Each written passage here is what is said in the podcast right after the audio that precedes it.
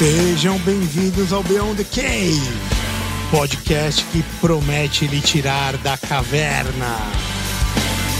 O podcast com o maior ROI da internet. Eu, Caio Fernandes, Regis Magal e Marco Antônio, chefe das Centúrias, investigando a vida como ela é. Bem-vindo ao mundo real. Bem-vindo ao Beyond the Cave. Tarde, bom dia, boa noite! Buenas! Buenas noches. Sejam mais uma vez bem-vindos ao Beyond the Cave. Continuamos. Continuamos. Hoje vou te falar que finalmente conseguimos trazer o homem É presencialmente, né, Camara? Já, já, já participou duas vezes, né? Terceira agora, né? Agora é a sim, terceira. terceira. Episódio 4 foi o primeiro. Aí. Ciência, cientificismo e fake news, se não me engano, é o título dele. E depois a gente falou de Covid junto com, com, com o Fabrício, É isso aí. né? Só que as duas você tava lá na Austrália, meu amigo. Só no Zoom, sem cerveja. Só nos Zoom, Nove da manhã? Não, No- da manhã. É, seis da manhã, é O verdade. primeiro foi seis da É, manhã, seis da eu manhã, lembro. é. Não, sem tomar uma aqui. Era trabalho, não era diversão. Exatamente. E por isso a gente faz questão de trazê-lo ao vivo aqui para ele desfrutar de tudo que o Beyond the Cave pode te oferecer. Mas antes de apresentá-lo novamente, meu amigo Camarão, Opa. fala pra gente aí. Arroba Beyond the Cave PDC. Por favor, você vai encontrar a gente no Insta, você vai encontrar a gente no Spotify, você vai encontrar a gente no Facebook, em todos os lugares. Isso, e aí tem que curtir e Aperta o sininho, aperta o sininho. curte nós, segue a gente. vê, contribua, faça parte do nosso grupo de patrões. Como é que o pessoal pode fazer parte do nosso grupo de patrões? Excelente, deixa essa, meu amigo. Que coisa maravilhosa, cara. Hoje eu tô Não- afinadíssimo. a gente criou o Apoia-se, pô. apoia.se barra Beyond, B-E-Y-O-N-D, aonde por 20 reaisinhos por mês, Ah, cara. Quanto, quanto que tá o quilo do tomate? 35 reais. Mas, meu amigo, é, é uma- um Cara, valor... é uma pipoca no Cinemark. Uma pipoca doce no Isso. Cinemark. Assiste ao vivo, então, o pessoal que tá aí, que tem o link. aí, isso aí, Valeu, eu sei que tem uma galera que acompanha. Então ganha esse link ao vivo para poder assistir, não tem que esperar a edição depois de dois meses. Ganha uma das, dessas belas camisetas, inclu- inclusive nosso ó. convidado tá com ela aí, ó, tá com uma delas. Coisa tem- linda, por favor. É, tem. Isso, mantém, mantém na posição. Isso, boa, olha aí, ó. Tem as camisetas aí. É, Gola italiana, coisa faz, linda. faz pergunta para o querido convidado com, com, né, com antecedência que a gente reverbera aqui e participa do nosso grupo lá no Discord, que a gente bate um mó papo, altas ideias, discute um milhão de coisas, certo? Então, por favor, lembrem-se, apoia.se barra Beyond. Vocês não vão querer ver a gente no OnlyFans. Não, não vai rolar, Não vai não, rolar. não vai ter. Não vai A- ter. Acredito que não vai William, ter. William, William, talvez, não sei. Mas vamos lá, segue o jogo. Falar, quem que tá hoje? William. Cadê, o Caio? William dos Santos Passo. Cadê o Caio? Cadê o Essa é a minha Caio? pergunta. Mas, Gagê, Foi a primeira minerando que Bitcoin. É isso aí, já tá, meu amigo. O Tá- Caio percebeu que o Bitcoin está erodindo, ele está acelerando a mineração para poder resolver isso. Pra... Compra na baixa, né, velho? É isso aí. Tá certo ele. É então, muito obrigado, William, por ter Valeu, estar cara. novamente aí, nosso quarto elemento, certo? E quem que nós temos hoje aqui? Aí, Ah, garotos. cara, vou te falar que é uma satisfação, porque eu tava com saudade dele. Aí já Sempre, Regi. mais de dois anos aí fora do Brasil, aprontando lá fora, né? Representando muito bem a gente, eu não tenho a menor dúvida. Querido doutor Ari Serpa Neto, que é médico e pesquisador do Austin Hospital, lá em Melbourne, na Austrália. Também pesquisador do ANZICRC. O que, que é isso, cara? Isso é Australian and New Zealand Intensive Care Research Center. Que é na Monash University, é. lá em Melbourne também. Melbourne, é. E também médico pesquisador aqui do nosso querido Hospital Israelita Albert Einstein, né, meu? Então, cara, mais uma vez, Obrigado, obrigado, Regi. obrigado por, por estar aqui, cara. Um grande prazer recebê-lo. Prazer é meu, obrigado aí pelo convite novamente. Terceira participação, finalmente ao vivo, com cerveja, podendo abraçar os amigos aí, tava sentindo falta disso. Obrigado mesmo. Que é isso, cara. Aí. Vamos. A gente falou já de muitas coisas com, com o Ari. Então a gente vai ter que mudar um pouco. E uma das coisas que a gente não perguntou para ele é o que a gente pergunta para muitos do que sentam aqui é, nessa cadeira. Que a gente fala de, da filosofia, da vida examinada, né? Platonismo, estoicismo, humanismo, conservadorismo, libertarianismo, né? esses ismos todos aí, mas sempre tentando tem, é, descobrir o que, que é uma vida boa. Então, o que, que, que para você é, quando, você, quando a gente fala isso, o que, que vem na tua cabeça? O que, que é uma vida boa? Pô, começou difícil, né? Vamos lá, então. Uma vida boa, eu acho que o conceito de vida boa para mim vem variando bastante ao longo do tempo e agora morando em outro país ele mudou também, né? O que eu tinha como vida boa antes de viajar, antes de ir para fora, que era a ideia de ah, quero ser um pesquisador de muito sucesso, quero estar tá aquela pessoa que todo mundo conhece, que faz coisas de grande relevância para o mundo e de grande relevância para todos. Hoje em dia mudou para quero obviamente continuar sendo fazendo meu trabalho com muita né, qualidade, mas eu passei a valorizar muito mais o tempo com a minha família, tempo com os meus amigos e um pouco menos a parte profissional, um pouco menos a parte de dinheiro, um pouco menos essa parte de estar no topo, de ser reconhecido, etc. Então eu diria que hoje uma vida com qualidade para mim é poder exercer o meu trabalho da melhor forma possível, mas ainda mas garantir um tempo aí com a minha família, com meus amigos, coisa que antes era uma coisa que estava lá para trás para mim. Ah, não estou vendo meus pais, não estou vendo minha esposa, trabalhando muito, mas tudo bem, eu estou construindo. Hoje não, hoje para mim vida uma vida boa é trabalhar, mas ter um bom tempo com a minha família, com os meus amigos e com tudo mais. E é isso que é o difícil quando você mora fora, né? Você está é à distância. Você acha que, só de curiosidade, porque você falou uma coisa muito sintomática de muita gente parece que começou, se deu, se deu, começou a perceber isso pós-pandemia. Você acha que a pandemia deixou isso mais claro para a, a, ideia de prioridades? de vida, né? Porque você vê a gente morrendo, você pode fazer as coisas, cai a realidade do planeta Terra aquela realidade bíblica. E então veio a peste. Que é isso, né? Pandemia nada, é peste. Sempre chamou assim, né? Independente da gravidade. Você acha que a pandemia é, deixou isso mais claro para você?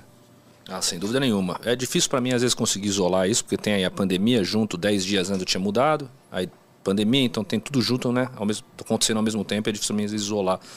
Mas eu acredito que a pandemia teve um impacto não só para mim, para todo mundo, para entender aqui todos aqueles clichês que as pessoas falam, né? Que a vida acaba, que a vida com seu amigo, a sua família pode né, morrer e você está longe. Eu ficava muito. Será que vai acontecer alguma coisa com meus pais, com minha mãe, com algum amigo meu? Se aconteceu, eu não chego, porque não tem voo, a Austrália está fechada, o Brasil não chega a voo. Se acontecer coisa com meu pai, com minha mãe, como é que eu chego?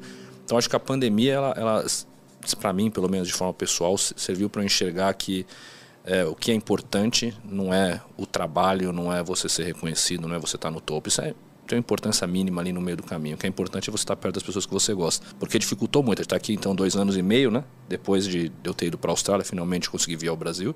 E não consegui. Mesmo que eu quisesse antes, teria tanta dificuldade que talvez eu não conseguisse. Então acho que a pandemia serviu para eu enxergar que que tá perto das pessoas que eu gosto talvez seja a minha prioridade, a coisa mais importante, sem dúvida nenhuma. É, você falou primeiro que a primeira ideia é meio de trocar um, uma espécie de sucesso por uma qualidade de vida. E o, o Camarão brilhantemente falou da pandemia, que pode ter como se fosse um catalisador desse processo. Acho que sim, porque o que o Ari falou, se, eu, se é que eu entendi direito, pelo menos da forma que eu entendo, é, o problema é você ver muito em função do futuro. E a pandemia traz você para o presente. Faz sentido isso? Total, total. Total. Você para de projetar futuro. Porque carreira é isso, né? Porque carreira você pensa a longo prazo. Principalmente você quer ser pesquisador, cara. Você está falando de longo prazo, no sentido que é construído, é um negócio muito específico. E aí é futuro. E de repente todo mundo fala, cara, e aquele pôr do sol? Todo mundo começou a falar do pôr do sol. Achei curiosíssimo isso de pandemia. Não sei se parou isso. Entendo perfeito. Acho que tem muito disso, com certeza. Mas eu, outra coisa que é muito clara que é assim, qualidade de vida. Aí ele falou, o que é qualidade de vida? Segundo o que ele falou pra gente, estar com os amigos, com a família. E saindo do Brasil e indo morar dois anos na Austrália, você acaba valorizando isso de uma forma diferente. É como se você colocasse tipo uma esse sentimento ao cubo, já porque você não, não você não está tendo ele diariamente, era uma coisa que estava acostumado a ter a tê-lo diariamente, né? É, então tem, tem os dois lados, né? Tem um lado do, do, do da pandemia que com certeza faz um, um, tem uma influência muito grande, e tem esse outro lado de, de morar fora. Então é por isso que por que, que eu trouxe, você falou, eu trouxe morar fora agora depois do corona, porque essa é a minha pergunta como que é morar fora, cara? Como que é? Pro cara que está aqui, pro brasileiro ali, que é médico também, que tem um potencial e que nem você tem, não, não sei se é tão grande quanto o potencial que você tem, mas existem potenciais que podem sair daqui. Como, como que é estar lá? Como que é morar lá? Tanto do, do primeiro, da parte do ponto de vista é, médico como médico na Austrália e segundo da, da sua vida do seu dia a dia. Bom, é, é, é bom seria, né, vou tentar encurtar minha resposta. Assim, como médico, tem todas as burocracias que qualquer país tem. A Austrália, talvez, se você comparar com alguns não países. Não precisa encurtar, não, cara. Não, não, é. Pode então, falar à vontade, porque, assim, assim, a Austrália tem as suas burocracias, que é o que eu estou aplicando agora. Estou fazendo toda essa questão de revalidação de diploma, de especialista, que qualquer médico precisa fazer. Você não chega em um país sendo especialista. E isso traz para a gente um, um, período de frustrações, um período que é aquilo que todo mundo fala, né? dois passos para trás, né? para talvez ver o que vai acontecer, um passo para trás para dar dois para frente, etc. Mas assim, é, é, é, muita frustração ao mesmo tempo, mas ao mesmo, você tem que enxergar que isso no longo prazo vai ser melhor para você. Então, como médico, não é muito diferente de ser médico no Brasil. A diferença é que você tem que passar por esse processo que todos nós aqui já passamos no Brasil há anos atrás, e agora você vai falar, não, você vai voltar a ser um residente, que vai precisar voltar a fazer as coisas de um residente, por mais que as pessoas entendam que você não é um residente lá, as pessoas sabem, eu não sou um residente, eu sou um médico especialista do Brasil que estou lá, mas você, e aí, você olha e fala, eu sou residente, eu tenho que fazer a função do residente, a carga horária do residente, tenho, e você tem que tomar cuidado com as suas frustrações e para conseguir enxergar isso entender isso como uma coisa que é temporária para te levar para um caminho melhor e um futuro melhor. Então, do ponto de vista prático, é muito parecido com ser médico no Brasil. Acho que não tem grande diferença. A gente pode discutir depois a diferença de sistemas, etc. Mas é prática diária é o que eu fazia no Brasil. Agora, como vida, eu acho que é uma coisa muito. O Camarão falou bem a questão de é, o pôr do sol. Né? O pôr do sol, para mim, às vezes eu pensava pequenas coisas que eu fazia no Brasil que eu não valorizava e que eu passo a valorizar. E aqui, agora que eu voltei no Brasil depois desse tempo, às vezes eu me pego andando com meu carro em regiões que eu estava acostumado a andar só para relembrar momentos felizes que eu tive, que você estando dois anos fora, você fala, nossa, isso aqui eu senti tanta falta disso, enquanto eu estava aqui eu nem valorizava tanto. Né? Então eu acho que é bom morar fora, mas é muito difícil. A língua é difícil, por mais que você, ah, eu acho que eu falo inglês. Você não fala inglês até você morar num país que fala inglês, né? Então, sempre dou um exemplo de uma brincadeira que eu cheguei com a minha esposa, e a nota excelente no TOEFL, podendo exercer medicina, e aí eu tive um problema com o liquidificador que eu não conseguia desrosquear a jarra do liquidificador da base dele. E eu tinha que ligar na assistência técnica e explicar para ele que o meu problema é que eu não conseguia desrosquear a jarra da base. E eu falo, como é que eu vou falar isso em inglês? E aí você vai vendo que o inglês não é tão simples. E aí você tem o segundo barco que é o hospital. Você chega no hospital, ah, eu sei falar inglês, eu estou super bem, meu TOEFL eu aprovei. Aí você entra no hospital, você não entende uma palavra que as pessoas estão falando na visita, no round, nada disso. Por quê? Porque são as abreviações, as gírias. accent, né? Exatamente. O... E aí você fala, mano, além do inglês que eu tenho que melhorar, eu tenho que melhorar o inglês médico, tenho que ter várias questões. Então é muito bom morar fora, eu acho que abriu muito a minha cabeça para várias coisas, né? seja na forma de enxergar a vida, seja política, é, vida, saúde, tudo, tudo. Acho que você abre a sua cabeça, você aprende muitas coisas, mas não é fácil. Acho que muitas pessoas romantizam a ideia de morar fora de uma forma que ah, a solução dos meus problemas é sair desse país que não é bom ir para um país de primeiro mundo e lá eu vou ser feliz. Certo. Provavelmente você pode ser feliz, mas não vá com a ideia que vai ser simples assim. Principalmente para pessoas que já têm alguma conquista feita aqui no Brasil. Se você é uma pessoa, realmente, talvez seja mais fácil uma pessoa que está lutando muito, que não tem tanta condição e que está com muita dificuldade, porque ela vai ter mais oportunidade. Para a gente e para muitas pessoas que a gente conhece, muitas pessoas no Brasil que são. Né, o brasileiro é trabalhador, o brasileiro é um povo que põe a mão na massa e faz acontecer que já construiu alguma coisa aqui, quando ele vai para fora e vê que ele vai ter que começar do zero muitas vezes, é difícil, porque você tem que largar um certo conforto e muitas pessoas vão na ideia de que ah, eu construo rapidinho e vai ser tranquilo. E não é tranquilo. Com certeza não é. É bom? É bom. É aquele ditado, né? Bom, mas é ruim, é ruim, mas é bom. É exatamente isso que eu acho. É. E aí você aprende, mas é muito bom, porque quando eu saí daqui eu já fui com a ideia do se não der certo, eu espero que eu consiga voltar enxergando algumas coisas de forma melhor. Eu fui quando eu estava numa situação muito descrente do Brasil como um todo, questões de violência, até na parte profissional. E eu falei, bom, até conversava na minha terapia, etc. Eu falava assim, ó, bom, mas que, que eu volte daqui a um ano, mas que eu volte melhor e passando a valorizar coisas que hoje eu já não consigo mais valorizar. Não consigo mais talvez valorizar tanto a vida que eu tenho aqui, as coisas que eu faço aqui, mas talvez se eu voltar daqui um ano eu vou ver, me senti tanta falta de ir no boteco, senti tanta falta de encontrar o meu pai, minha mãe, encontrar meus amigos, ou de simplesmente trabalhar no hospital que eu trabalho que eu vou passar a valorizar isso mais. E com certeza isso aconteceu. Né? Com certeza isso hoje enxergo coisas que antes eu reclamava, que eu falo, puta, por que eu reclamava daquilo? Era tão legal, era tão bom, era simples, mas tão bom. Então acho que eu, né, como eu resumiria a minha questão de morar fora, é difícil ser médico fora, tem muitos processos que você precisa passar, e se você for e não tiver alguém que te ajude, vai ser muito difícil. Não vai ser tão diferente do que a gente faz no Brasil, mas talvez tenha aí pode ganhar um pouco mais, pode ter uma condição de trabalho um pouco melhor. E pessoalmente, eu acho que é muito engrandecedor e passa, te ajuda a enxergar coisas que você muitas vezes já tinha deixado passar e que você não, tinha não enxergava mais que era tão, tão legal e tão gostoso. Assim. Nossa, é muito bom. Excelente, assim, que é, duas coisas que me chamam a atenção, não sei se vocês acham. Primeiro, uma parte estoica de resiliência. É, sem dúvida. Né, de ter que refazer uma coisa em uma outra língua, uma coisa que você já fez uma vez, que não é aquela, puta, isso não te dá um prazer, né, meu? Você, é, é... Eu acho que o estoico, eu concordo com tudo que você falou, mas eu acho que o estoico não estaria aí. Uma outra coisa que. Não, não, não, digo prazer por, por isso, por fazer, eu digo assim, da resiliência em Sem si. dúvida, mas eu, eu, eu, fato, o que eu acho que é mais estoico de cara é que você tem que abrir mão daquilo que você já tinha. Era isso que ele falou. O que você falou é um corolário, é uma, é uma consequência, mas certo. você tem que abrir mão daquilo que você tem e começar do zero. Me, me lembrou muito Sêneca quando Nero ordena que ele se mate. E ele era um cidadão riquíssimo, influentíssimo, tinha publicado poema, tragédia, um monte de coisa. E ele fala assim: se assim é a lei, então cumpra-se a lei. E ele se mata. De uma forma muito dolorosa, muito, muito extensa, mas ele se mata. Então, ele tinha que abrir mão de tudo aquilo, porque a, a lei manda que ele faça isso. Então, esse abrir mão, poder abrir mão, é, os históricos falam: por que, que a gente não se pega nas posses? Porque se a vida vier e tirar isso de mim, eu não vou sentir dor. Eu acho que está o estoicismo, né?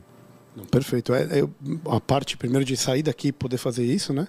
E, e depois de você ter que voltar sim, sim. um caminho para retrilhar, retrilhar. E tem uma coisa epicurista, que ele deixou bem claro: valorizar pequenas coisas da vida. Pequenos prazeres, tipo sentar no boteco, conversar isso. com seu pai, com a sua mãe. É... E esse é o prazer na medida certa. Na medida certa. Ele não falou sentir falta do carnaval em Porto Seguro. Não, acho que ele é casado. De novo, não, não, é, não é isso. Sim, sim, não estamos falando sim. disso, né? Mas ele não falou isso. Ele falou assim, ele falou um prazer comedido, um prazer de uma mediandade do prazer. E é muito legal porque você vai encontrando uma mediandade do prazer e fala, cara, eu quero viver só nisso aqui, ó, né, nessa parte boa. Que não é nem muito, nem pouco. É o, é o exato que eu preciso. Exato, exatamente. Então, epicurista, é tem, tem na, na resposta aí tem esses, essas duas fontes que a gente bebe. Você gosta de filosofia ali? Muito pouco, não, não conheço, bem, bem sincero, meu conhecimento é bem raso. É, até para porque a gente estava conversando, mas acho que eu dediquei tanto tempo da minha vida quando eu, as pessoas falavam assim, né? Acho que eu lia muito quando eu era jovem, muito, né? Minha mãe até falava, eu lia muito assim. Aí depois eu faculdade, etc. E aí né? minha esposa lê, né? A gente fala, ah, você não lê, ah, eu não vou, é, entre aspas, perder tempo lendo se eu tenho que ler todos esses livros de estatística, de medicina, artigos científicos, né? Que eu estava conversando antes. Você puxa dez, cinco anos atrás, você está querendo essa ideia de construir quem você é. E eu vou ganhar meu tempo lendo estatística, que eu gosto muito, né? Lendo é, né, medicina, epidemiologia. E hoje você fala, ah, talvez agora, então pode ser uma coisa que eu posso começar. Eu estou tentando enxergar outras coisas para começar a fazer, para sair um pouco né, de uma vida que é a minha vida, Reginho, você sabe muito bem. Sim. Durante muito tempo ela foi tomada por é, profissão. Né? Basicamente era isso. 24 horas do meu dia era pesquisa, era até construir o que eu consegui construir. E aí hoje eu estou tentando né, enxergar, conseguir enxergar que isso não é tudo. E aí talvez eu tenha que encontrar novos prazeres, novos aprendizados. Não, mas é, é, é, é, muito que você quer ler aquilo que você vai ter um resultado prático. Exato. Né? É, o, que a gente acha que vai me é, trazer é, dinheiro, entende? condição de vida, etc. Né? Sim, sim, sim. Você, você, que é o que te atrai, né? Ao invés de, por exemplo, sair da caixinha e, e procurar a intuição. Exato é, na leitura, né? O, é, uma, uma, coisa que, já que a gente está falando da Austrália aí, o que, que você falou? A gente falou de como que é a vida ali e tudo, mas especifica pra gente aí, quais são as principais diferenças para você, assim, que você. do seu dia a dia, velho? Né? Você fala, meu, puta, isso aqui realmente é muito bom, isso aqui, meu, é, não vale tanto a pena. Quais são as principais diferenças? Eu acho que a Austrália tem um grande, uma grande vantagem em relação. Eu morei é, basicamente Austrália e Brasil, mas acho que tem uma grande vantagem que é a questão que é um, um, um povo muito acolhedor, não tanto como o brasileiro, mas próximo disso. E é um, um, é um país basicamente formado por imigrantes. É, tem pesquisas recentes falando que quase 50% dos australianos são imigrantes. E se não são imigrantes diretos, são primeira geração de imigrantes. Então o pai é italiano, o pai é grego, né, que são grandes colônias, tem pelo menos em Melbourne, né, da, da Grécia, da Itália. E então a recepção ela é diferente, num ponto de vista que você se sente confortável. Então, mesmo que seu inglês tenha problemas, mesmo que você tenha um sotaque, mesmo que você não entenda, não tem problema. Até dentro do hospital, no momento de fragilidade, quando você está conversando com uma família, o máximo que eles vão fazer com você é perguntar: desculpa, eu não quero ser rude, mas você, de onde que você é? Você é da Grécia? Você fala: não, sou do Brasil. Né? Então, acho que isso facilita muito a adaptação. Né? É um país maravilhoso, assim, não tenho o que falar. A Austrália, eu acho que é um país que eu jamais pisaria se eu não tivesse tido essa oportunidade. Não faz parte do roteiro, não fazia, eu acredito que não faz parte do roteiro de muitos brasileiros, né? Tá do outro lado do mundo. Exato. Né? É, pra, é sempre né? Europa, Estados Unidos, né? Quantas horinhas de voo aí? É, antigamente a gente tinha um voo, um voo bom que era via Santiago, então fazia 3 horas e 40 para Santiago e depois 14 horas para Melbourne. Eu fui por lá, sim. É, e hoje em dia esse voo, por conta da pandemia, existia a perspectiva de um voo direto, Melbourne-São Paulo, que seria perfeito. Porque aí voo direto, você senta e acorda lá. Seriam 15 horas, 14, 15 horas. Esse voo, infelizmente, foi cancelado por conta da pandemia. Ele ia abrir em julho de 2020. e palha. agora, por conta da pandemia, o único voo que tem é um voo saindo de Sydney. Você pega, não tem vários voos, mas nessa rota mais curta, né, que é a rota da volta, você pode via Dubai, via Los Angeles, né? Mas hoje você tem o que é Sydney, é Auckland, Auckland, Santiago, Santiago, São Paulo. Né? Com a perspectiva de talvez em novembro voltarem os voos via Santiago direto. Né? Então não, não fazia parte da minha rota. Então é um país acho que tem tudo de tudo, né? Se você gosta de natureza, você vai ter muita natureza, o centro da Austrália, o território do norte. Se você gosta de cultura, tem. Se você gosta, tem toda a coisa dos aborígenes, né? Que eles têm uma, um respeito enorme, né? Até por um sentimento de culpa um pouco, eles têm um respeito enorme pela essa questão dos aborígenes. É, então, é, é, o clima é bom, não é igual ao Brasil, bom frisar, né? muitas pessoas falam, ah, vai para lá que é igual ao Brasil, talvez seja em Sydney, Brisbane, mais lá para cima, em Melbourne, onde eu estou, não é é mais frio que o Brasil e é mais quente também. Então, no inverno pode fazer zero, no verão pode fazer 42. Nunca vai ter no inverno que gente está tendo aqui em São Paulo 23, que gente está. Você vê com o Brasil abençoado. Exatamente. Enquanto terra, não existe. É. Enquanto terra é abençoadíssimo. É. A terra, a geografia, o relevo. Exato. A puta deserto. Exato. Tem Exato. É. Exatamente. Mas, mas eu acho que o principal. O meu dia a dia, o que é diferente o meu dia a dia lá? É, eu sinto que a principal diferença é a segurança, é o que eu sempre falo. É o que é a grande diferença para mim do Brasil para a Austrália. É o que ferra a gente, né? É. Essa, eu estava falando de geografia porque a gente entrar nessa parte que tira todo o valor do que a gente tem, do que Deus deu para gente. Exatamente. Acho que é a sensação de segurança, é a sensação de. É óbvio que a segurança está relacionada a muitas coisas, então, consequentemente, é um país organizado, é um país que tem um transporte público adequado, pelo Melbourne, né, um local adequado, você consegue fazer tudo de transporte. Não tudo, mas você consegue fazer grande parte das coisas com transporte público dinheiro vale, você tem um custo de vida que apesar de muitas, muitas pessoas acharem que ele é mais caro, ele, o dinheiro vale mais, então você consegue gastar menos e viver tão bem quanto. Né? Mas eu acho que tudo isso acaba sendo é, menos importante quando você coloca na equação que a segurança é uma coisa que lá virtualmente Melbourne é um local de crime zero, né? né crime violento zero. Então você pega um trem, você pega o metrô, você pega o bonde, você desce duas e meia da manhã, você anda até sua casa com uma mochila e mexendo no celular, ninguém vai mexer com você você deixa a porta da casa aberta, não tem problema. Né? Então acho que isso, para mim, isso é o que faz a grande diferença. Porque todo o resto eu acho que a gente consegue contornar. Profissionalmente, etc. Pelo menos para mim, na minha visão. Né? Mas eu acho que essa parte da segurança, para mim, é o que eu sinto mais no meu dia a dia como grande diferença. Eu acho que é, é isso que, eu, que me faz ali valorizar tanto a Austrália. E até no sentido quando você compara com outros países como os Estados Unidos, etc que eu, eu sempre brinco, né? A Austrália ela nunca é utilizada em nenhuma discussão porque a gente até esquece que ela existe. E os australianos lá mesmo sabem disso, eles brincam sobre isso. Então sempre que a gente vai discutir algum assunto polêmico, nossas referências são Estados Unidos, Europa. E ninguém, ah, o que sabe que está acontecendo na Austrália? Porque a Austrália talvez seja, junto com a Nova Zelândia, um dos poucos países do primeiro mundo do hemisfério sul. Né? Eles até têm a brincadeira do mapa ao contrário, lá que eles usam o mapa ao contrário com a Austrália no norte. E, então a gente não considera muito a Austrália. E a Austrália acho que ela, tem, ela pode ensinar muito para muitas pessoas para entenderem que não é o que tem só nos Estados Unidos ou na Europa. Tem um terceiro, um quarto, um quinto lugar que tem que é um país de primeiro mundo com, com leis e regras muito diferentes desses outros e que funciona, que funciona do seu, do seu jeito ali.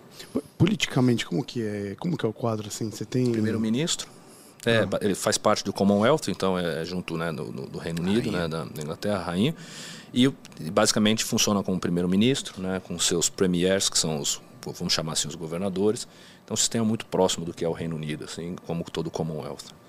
E você sente diferença com, em relação a isso? Acho que é isso. Difícil julgar assim, porque é um país que funciona, né? Mas será que ele funciona porque o sistema é, É assim? Ou politizado? será que... Não, não, sim, sim, sim, entendo. Mas a galera no dia a dia, que nem discussão no Brasil hoje.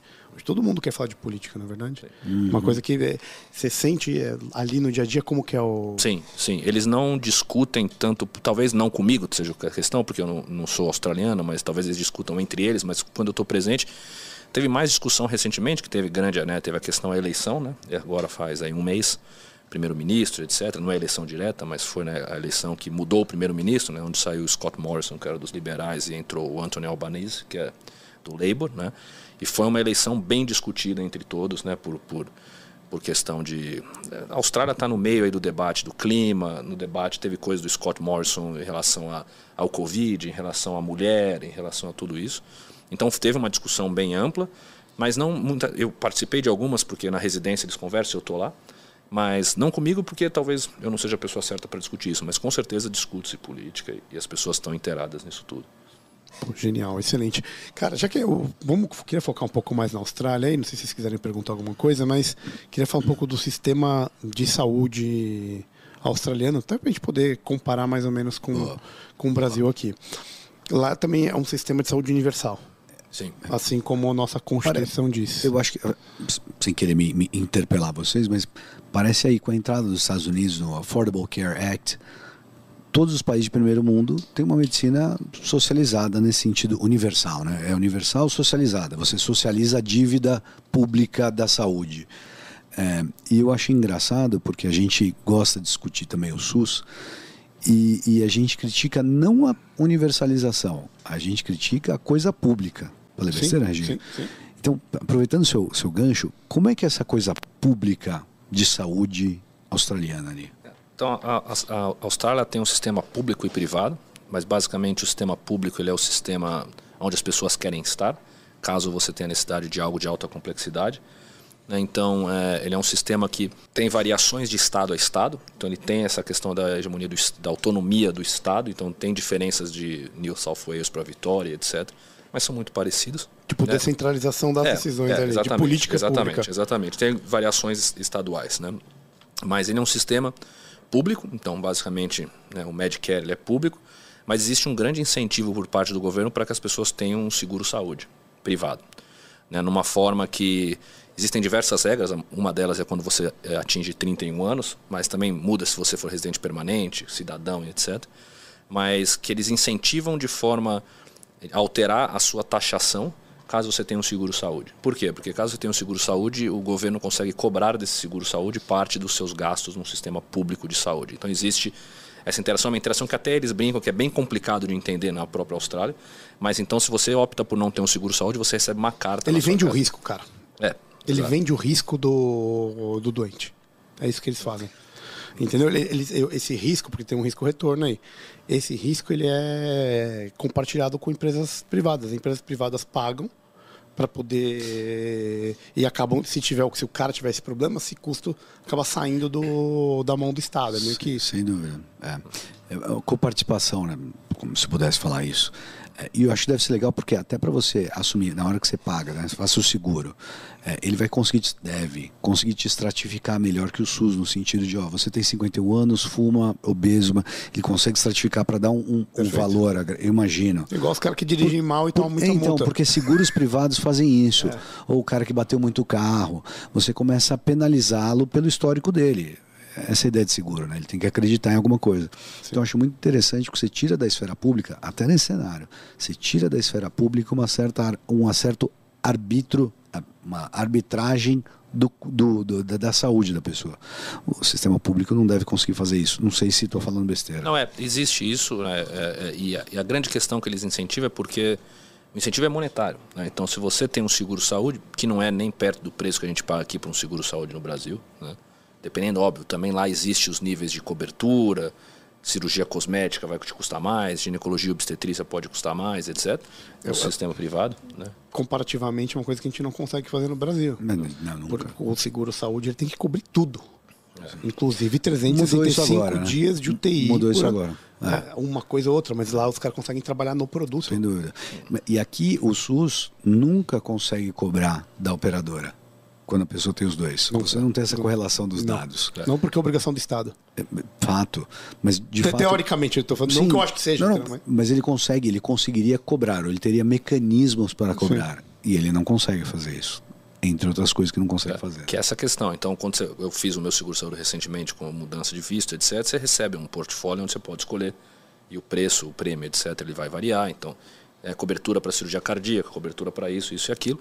Basicamente, com a ideia, você conversa com o e fala, "Ah, pega o mais básico, porque o que você vai precisar, e a gente ainda tem a ideia do Brasil, o mais complexo vai fazer no sistema público.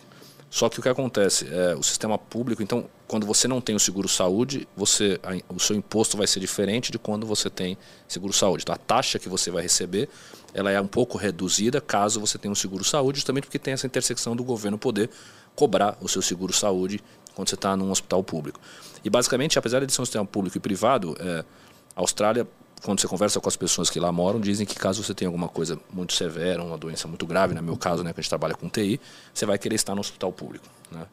Porque o hospital privado ele não vai ter. é- É meio é difícil para a gente entender isso aqui no Brasil, mas hospital público você não vai ter o mesmo, a mesma qualidade de cuidado que você vai ter no hospital público, no privado, desculpe. Né? Então, no privado vai ter talvez alguma dificuldade com banco de sangue, no privado vai ter alguma dificuldade com algum recurso de medicação que você vai ter mais rápido no público. Então, as pessoas acabam usando, quem entende disso, acaba usando o privado com um, resgate para coisas simples. Fazer uma vesícula, fazer um joelho, não quero esperar na fila do público, então vou lá, faço com o meu cirurgião privado. No privado é mais rápido. Agora, cirurgia cardíaca, grandes cirurgias abdominais, oncologia, o pessoal acaba sempre, sempre acaba lá no público porque sabe que o cuidado vai ser melhor. Então isso é uma coisa que para mim ainda estou aprendendo na Austrália, é muito difícil entender. E eles mesmos falam. E aí você fala, tá bom, mas se eu tiver um dinheiro e eu quiser bancar um sistema, bancar um atendimento um pouco melhor, porque apesar do atendimento ser muito bom, e ele é muito bom, ele não é tão bom no nível de hospitais privados que a gente tem no Brasil. Porque ele é público e ele tem que ser para todo mundo. Então tem que ser para o primeiro-ministro, tem que ser que internou-se no hospital, teve uma queda, o premier, desculpe, de Vitória, que é o governador, teve uma queda, uma fratura de, de vértebra e foi no hospital público, e ele é para quem mora na rua. Então é a mesma coisa. Só que ao mesmo tempo, se você tem muito dinheiro e quer algo a mais, é difícil conseguir. Então eles mesmos falam lá que não existe win-win na saúde australiana. Então isso é uma coisa que para algumas pessoas pode ser muito frustrante, porque se você quer algo mais você não vai ter, mas ao mesmo tempo você tem um acesso para todo mundo de uma coisa que é boa, né? que tem um nível bom. Então essa é a grande diferença. E essa questão para mim do privado você não conseguir é uma coisa que para mim é muito difícil trabalhar.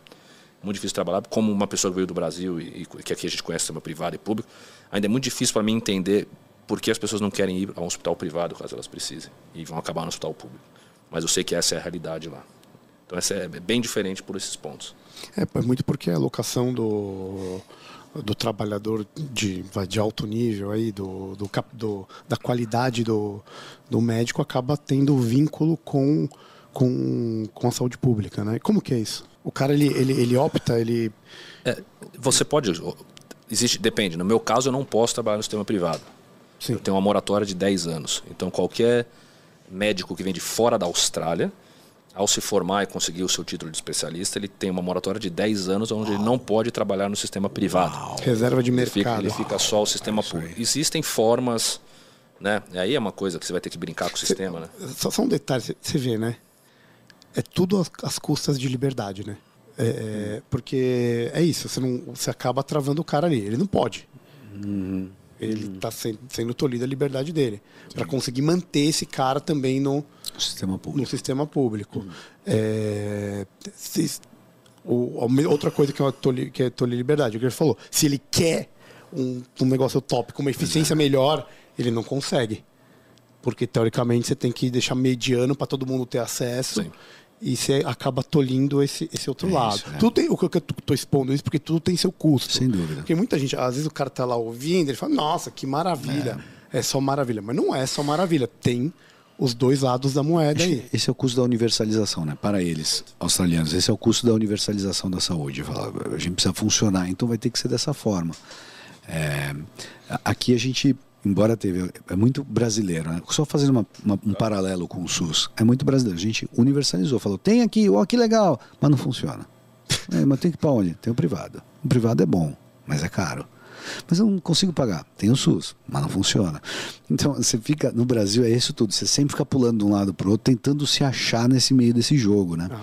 Eles falaram assim: não vai funcionar, nós vamos fazer funcionar, mas precisa funcionar dessa forma.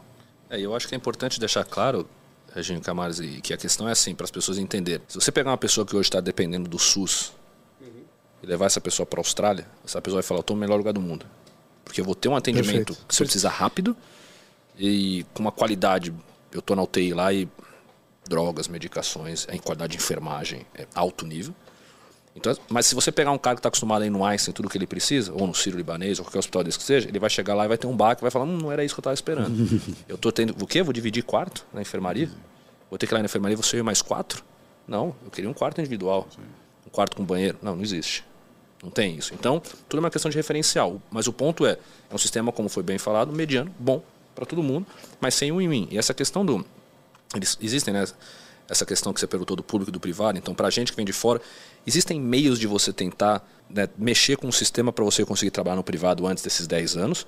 Para mim seria indiferente, porque eu sou um empregado de hospital, então eu trabalho com UTI, e as melhores UTIs estão nos hospitais públicos. Agora, para uma pessoa que faz uma ginecologia obstetriz, quer fazer um ultrassom num, num local privado, não consegue. Vai ter que fazer ultrassom no hospital público. Para você fazer ultrassom numa clínica privada, espera os 10 anos. E aí tem sistemas que vai tentar entrar com o advogado e tal para tentar encurtar isso. Mas é, grande parte dos médicos eles trabalham nos dois, no, no, público e no privado. Depende muito da especialização. Né, né, se você é um intensivista, você vai acabar trabalhando no, no, público. Raramente vai trabalhar no privado. Né? Poucos trabalham em privados e em privados específicos. Se você é um cirurgião, cirurgião plástico, você vai operar talvez também muito no privado. Se você é um GO, você vai fazer muito parto em privado, então pra, e onde você ganha também mais dinheiro. Então tudo vai depender da especialidade, mas muitos estão sempre vinculados ao hospital público, que são os hospitais escolas, e porque tem recurso, e porque tem e tem benefícios que são oferecidos também para você se manter nesse sistema. Né? Então, essa é a grande questão. Excelente, excelente.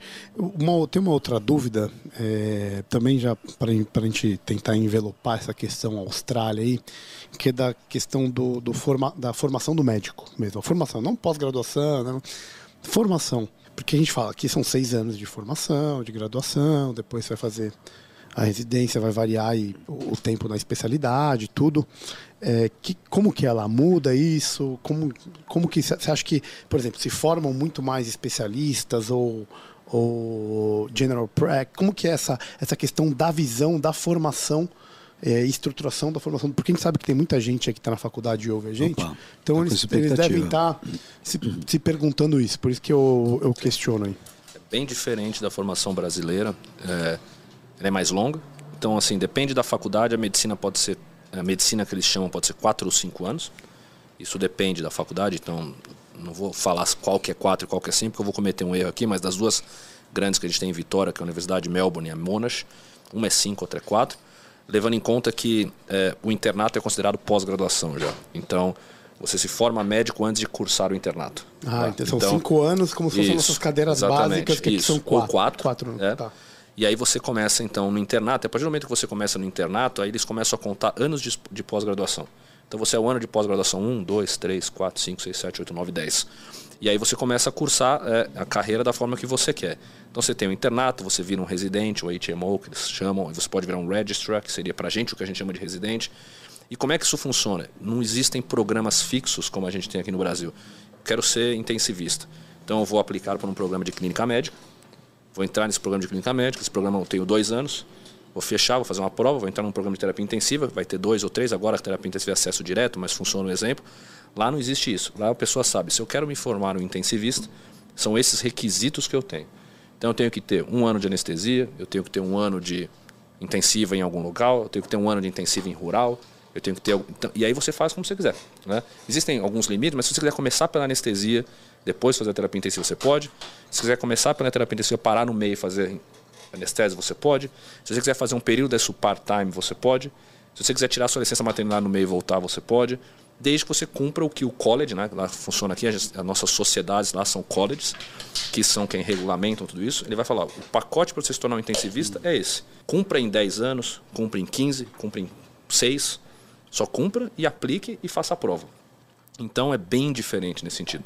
Tudo isso para dizer que a formação é muito mais longa lá. Tá. Então, da terapia intensiva, é difícil dizer, mas vai ser uma formação ali de residência mesmo, que a gente está acostumado, pelo menos uns 5, 6 anos. Pelo menos, né? Então é uma formação muito mais longa. Mas obviamente que é um sistema diferente. Então o salário é muito melhor. O salário, você começa a ganhar um salário quando você é interno.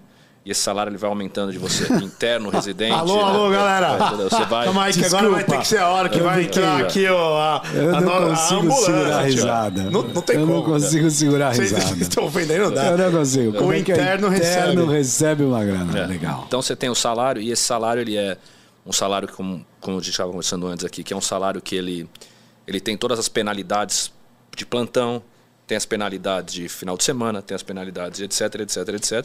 Então é uma formação mais longa, mas ao mesmo tempo é uma formação que eles ganham muito mais dinheiro e conseguem fazer part-time quando eles querem, mais flexível também. Ari, deixa eu fazer uma pergunta. Tem uma curiosidade. Os Estados Unidos são muito diferentes da gente no que tange a questão da, vou chamar de propaganda médica. Então, nos Estados Unidos, você chega num, num diner, vai lá lanchar, você pega no menu do diner, tem a propaganda do cirurgião plástico da região. E ele pode botar no, no outdoor, ele pode botar em qualquer lugar. Como é que é a Austrália para isso? Não sei se você Boa. se, se atentou Marketing, para né? isso. É, eu acho, é, eu não, é, Eu chamaria de liberdade. Porque eu achei curioso, porque a gente está falando de liberdade, né? E ele falou que é, a- como é que é a organização da formação médica. Sim. Os conselhos, propriamente dito, que nós temos, isso não estão nem aí para esse critério. Pelo contrário, abriram-se faculdades de medicina à torta direita nesses últimos cinco anos. Nós estamos com baita de um pepino nesse Brasil pela quantidade de médicos mal formados. Então eles, eles se pautam por a- deixar abrir e, e na hora que você vai falar assim, mas eu vou fazer a propaganda do meu trabalho, falar, isso não pode. Abrir para qualquer um, ok. A sua propaganda não, não passará. Essa não passará. E eu acho curioso porque isso tem a ver com liberdade. O cara não faz o papel dele e vem te tolir de uma outra coisa que deveria ser o seu direito. Fazer propaganda à torta direita. Lógico, eu não, vou, não posso divulgar preço. Vão existir critérios, mas a propaganda você poderia fazer de qualquer forma. Como eu vejo nos Estados Unidos. Você, você se atentou para essa questão de propaganda médica? honestamente, eu não sei qual é a regulação, se é permitido ou não, mas com certeza não é frequente, eu não vejo. Tá. Eu não vejo propaganda médica em locais, assim. Sim, seja no transporte público, etc. Né? Que eu já vi, em- quando eu estava em Boston, você via algumas coisas em metrô e etc. É, eu, eu nunca vi na Austrália. Não sei se é porque não é permitido, não sei se é porque não é feito. É, mas o fato é, por exemplo, você deu um belo exemplo das faculdades médicas, né, na escola médica. Na, em Melbourne mesmo, em Vitória, que é o estado, se tiver cinco escolas médicas. Talvez eu vou. Estou falando cinco, posso estar errando o número para mais ou para menos, mas não passa de muito mais, né? E existe sem dúvida uma reserva de mercado do sentido bom, né? Tem emprego para a maioria das pessoas, pode demorar um pouco mais, então por isso que a pessoa às vezes vai fazer uma residência mais longa, porque sabe que se ela terminar naquele momento, talvez ela não vai conseguir virar especialista e ter um emprego, né? Mas é, formam-se poucos médicos por ano em Vitória, nesse estado. E- e- e certas especialidades você consegue ver que existe uma certa reserva de mercado por questão de ter pouca formação, de poucos, de pouco formação em número, né? Poucos médicos se formando todo ano, né? Então é, é, tem muito menos que aqui no Brasil. E, e tem uma, uma- uma- um incentivo e uma prevalência muito maior de, do, do- dos generalistas Sim, lá. sem né? De, de, de médico sem generalista. dúvida, sem dúvida, É, é um próprio incentivo do, talvez. sem dúvida de, E, e faz sentido, cara. E isso faz total sentido. Sim, em qualquer lugar do mundo, isso. Sem dúvida. É, quando, quando é feito, eu, eu sou. Também, quando é feito da forma certa, eu acho que tem muito benefício. Então lá dificilmente você consegue uma, uma, um encaminhamento ao especialista sem passar num, num generalista antes. A própria minha esposa teve que precisar também algum encaminhamento para um especialista. Primeiro, ela- e assim, e as pessoas às vezes veem isso como uma coisa muito ruim. E tem que entender também que às vezes se for uma coisa que realmente é necessária, pelo menos na Austrália, ninguém vai te encher o saco. Minha esposa chegou lá e falou: "Ó, "Eu já faço um tratamento no Brasil e eu preciso ah, olhou e falou: "Isso é o tipo de coisa que foge do meu escopo de eu, até ali eu conseguia fazer. Aqui eu já não consigo. Tá aqui o encaminhamento, você tem algum dermatologista da sua escolha? Você tem não sei o quê? Ah, eu quero ir naquele específico. Tá aqui o encaminhamento, você vai. Então não é feito para engessar, ele é feito para talvez proteger de algumas coisas que a gente vê no Brasil acontecer, que são bobagens. né? Mas, ah, eu tenho uma indicação específica, você tem como me ajudar? Tem, vai. Não, mas isso é eficiência, cara. E- Isso é você controlar custo, né? Não, não dá pra você pensar Certo, o que... paciente não tem como saber, na verdade, É, o que ele precisa. o que ele precisa. Fato. Não tem. Eu. Eu conheço vários médicos que não conseguem dizer isso, que de um paciente. Exatamente, exatamente. é. verdade, é verdade. Não, mas é aquela questão, cara. Você, você não consegue consertar pela tua casa. Você não sabe o que você É tem que isso, trocar, é entendeu? Tem que ter alguém que tem que olhar aquilo antes e, e redirecionar. E saúde é caro, velho. Sim. Saúde é caro. Saúde, não, ser. saúde não é a pia da casa. Então, é, realmente, esse processo faz sentido. Mas você acha que, comparado com o Brasil, assim, for, forma muito mais generalista ali? Ah, não, sim. Porque, porque lá é, é, o GP, né, que é o generalista, ele faz parte do sistema de saúde. Ele é uma pessoa que ele tem necessidade de existir, senão você não consegue fazer com que o sistema funcione. E ele é, muitas vezes é muito interessante. Tem uma história de um meu chefe, ele conta que ele recebeu um fellow chinês. Ele era intensivista na China já. E ele tempo com meu chefe, então ele resolveu, meu chefe convidou ele, falou, ah, se quiser, ele falou, posso ser intensivista? Ele falou, se quiser aplica, eu te ajudo, né?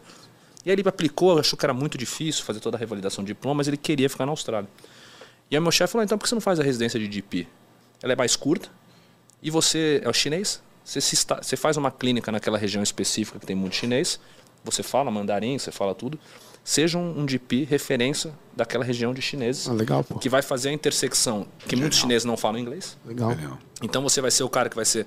É muito mais confortável pra gente ir num médico que fala a nossa língua. Esses são. Sem dúvida. Vou te falar, O cara tá milionário. Esse cara tá milionário Ah, hoje, é sendo isso. DP, porque ele atende uma região, todos os chi- chineses vão, Vão nele, nele, falam mandarim, falam chinês com ele, né? Falam mandarim, falam a língua, e ele, se precisar de alguma coisa do sistema, ele entende o sistema suficientemente em inglês, etc., pra fazer toda essa. Então ele tá milionário. hoje, Genial. E tem isso. muito chinês na, na Austrália. né, muito, cara? Acho que é o- indiano, é o que, é o chinês, que não, mais não. tem. Indiano. Tem muito chinês na indiano. Austrália. Tem muito chinês em qualquer lugar do planeta Terra, bichão. Não, sem São dúvida. 1,6 bilhão. Em qualquer lugar que você fala, tem muito chinês lá. Lá tem mais ainda porque é próximo. É, exato. Mas, do lado. mas eu acho que a primeira, eu estava ouvindo uma reportagem vindo para cá até, acho que a primeira ainda é indiana. Antes que, mais que chinês. Tem mais indiano que Eu acho chinês. que sim. é. E brasileiro tem quantos? Tem ideia, mais ou menos? Não tem ideia, tem bastante brasileiro, mas eles acham que o brasileiro está mais concentrado na parte mais norte. Ali para Sydney, Brisbane. É surfar, né? É, e o Gold clima é Coast, melhor, Gold etc. Coast. Gold Coast, etc. Em Melbourne tem, mas tem menos. Tem menos. Melbourne- Acho que pelo clima também. É mais friozinho lá. É, mais friozinho. Genial, genial, excelente. E aí, William, e você, meu amigo? Você tá bem, cara? Eu tô bem, eu tô, com aprendendo saudade muito sobre aqui. a Austrália. Tá aprendendo muito? muito sobre a Austrália. Ele, ele tá no telefone já procurando passagem, decolar. Exatamente. Tá procurando. Vou te falar que eu conheço, né, cara? Fui pra lá um tempão, viajei com meu pai. Fiquei um mês na Austrália. Isso foi em 2000 e... 2011, 2010, 2000 2011. Começo de 2011, tava no, no, nas férias da residência. Aí fiquei um mês na Austrália e realmente é um lugar maravilhoso. Eu tenho cara. uma outra pergunta que eu ia fazer por ali. Ali, por acaso, te deu algum medo em algum momento de ser picado por uma aranha pequena e morrer? Porque eu, eu tenho esse medo, eu sei que é fo- folclórico, mas Não é folclórico, é real. Exato. Então, assim, É real? É real, é real. É, não em Melbourne. Não, não, quando eu digo Melbourne, porque é outra coisa. É, Melbourne, na verdade, a gente entende Melbourne como sendo uma cidade. Melbourne é uma, é uma locação, uma área governamental que compreende ali o centro é, comercial e algumas áreas ao redor. Em volta, por exemplo, o hospital não é Melbourne, é Heidelberg. Mas ele está em Melbourne, que é a cidade. Então, para a gente também tem isso. Então, assim, você está no centro comercial ali, ok. Você começa a sair para o subúrbio, já tem histórias de cobra, coisas de aranha e etc. Né? E tem, por exemplo, a brown snake, que é a cobra marrom, que é uma cobra venenosíssima. Ela está circulando ali pelos subúrbios de, de, de Melbourne e outras coisas. Então, isso é uma característica da Austrália. Óbvio, você está no seu prédio onde eu moro, dificilmente você vai encontrar uma cobra, né? É como São Paulo. Mas se você começa a ir pelo subúrbio, mora nas casas que o pessoal mora, você pode encontrar uma, uma cobra dentro do armário, etc. Tem histórias, vale em Queensland principalmente, é, aranhas, são umas aranhas grandes, etc. Então a Austrália é conhecida por esses bichos aí, animais venenosos. Existe, principalmente no território do norte, né, ali que é um território mais inóspito, mais então tem muitas, os médicos são bem treinados na questão de toxicologia e da questão de venenos, porque tem constante, não é, não é constantemente, mas pode acontecer.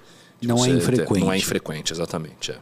É, tem, tá tem sempre medo. Você pisa numa pererequezinha pequenininha amarela. Hum, rapaz, três passos água viva pra caramba, água viva. Olha lá, água tem, viva. tem. Água É, viva tem. jacaré não é jacaré, é crocodilo, irmão. É um Lá, negócio lá, lá eles têm, lá eles têm em Queensland e no território de norte eles têm o crocodilo de água salgada, que é um dos predadores alfa mais violentos que tem, inclusive mais que o tubarão branco. Tá bom pra você, É um sério? crocodilo. Procura depois, cro- Salt Crocodile. É, E também tem exatamente. tubarão branco. E tem tubarão branco também tem tubarão branco. É, tem de é. tudo, irmão. Eu tem de lembro- tudo, dos pequenos aos grandão. Eu lembro que eu fui pra, fui pra Hamilton Island, é uma ilha lá em cima no norte, e tem o White Heaven Beach, uma praia maravilhosa. E pra entrar na água, você tinha que entrar com roupa de Exato. neoprene por causa da, da... Água viva. Água viva. Água viva. E esse crocodilo é isso, ele tá no mar, às vezes, nadando, e de água salgada, ele é gigante e ele é um predador desses bem, bem assim. Jesus. é. Jesus. É, esse crocodilo me lembra o estado, então. Já vou ser bem mas não, a gente tá, você tá nadando e fala assim, ó, vamos, vamos nadar pra longe daquele toco. Ela fala, não toco aquilo não, crocodilo, viu? Não, não, não tem crocodilo no mar. Aqui tem. Aqui a gente chama de leão, né? Difícil. É o leão. Aqui é o leão, aqui é o leão. Pessoal, a conversa tá boa, mas como vocês sabem, Sempre chega. estamos chegando no final da nossa primeira parte, mas a gente vai ter cinco minutinhos aqui e voltaremos. Para quem não acompanha, na verdade é o seguinte, eu quero te dar, vou, vou falar aqui agora, mas é, a gente vai começar a lançar dois episódios por semana, hein, meu? Opa! Isso já tô- Quando vocês tiverem ouvido isso, já vai estar rolando esses dois episódios por semana. Mas como a ideia é nova, eu vou até botar É aqui. isso. Aconteceu hoje. Isso, exatamente. Que vai ser daqui a 10 semanas. Não, não, não. Pode ser. Não, 10 anos, né? Nós somos profetas, Somos profetas, somos, eu já tô avisando. É, então, pessoal que, que é do Apoia-se aí, apoia.se barra Beyond, continua com a gente.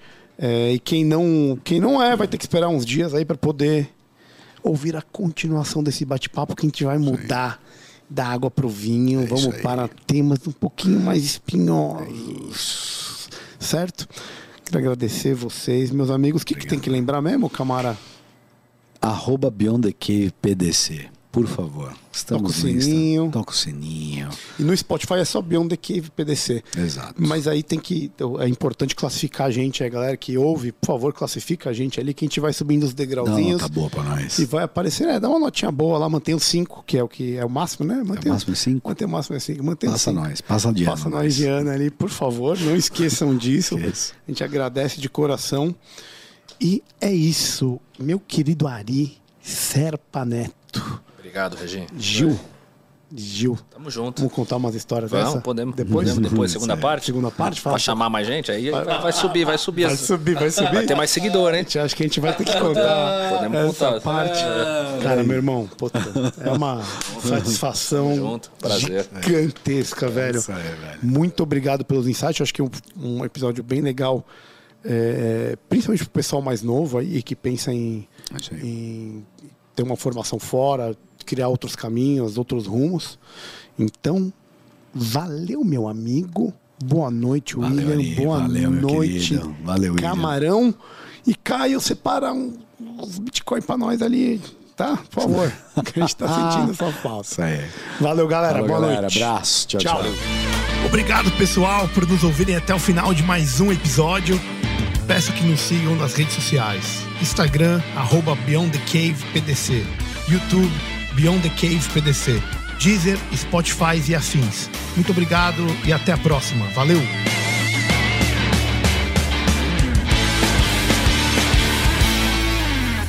Uma produção, voz e conteúdo.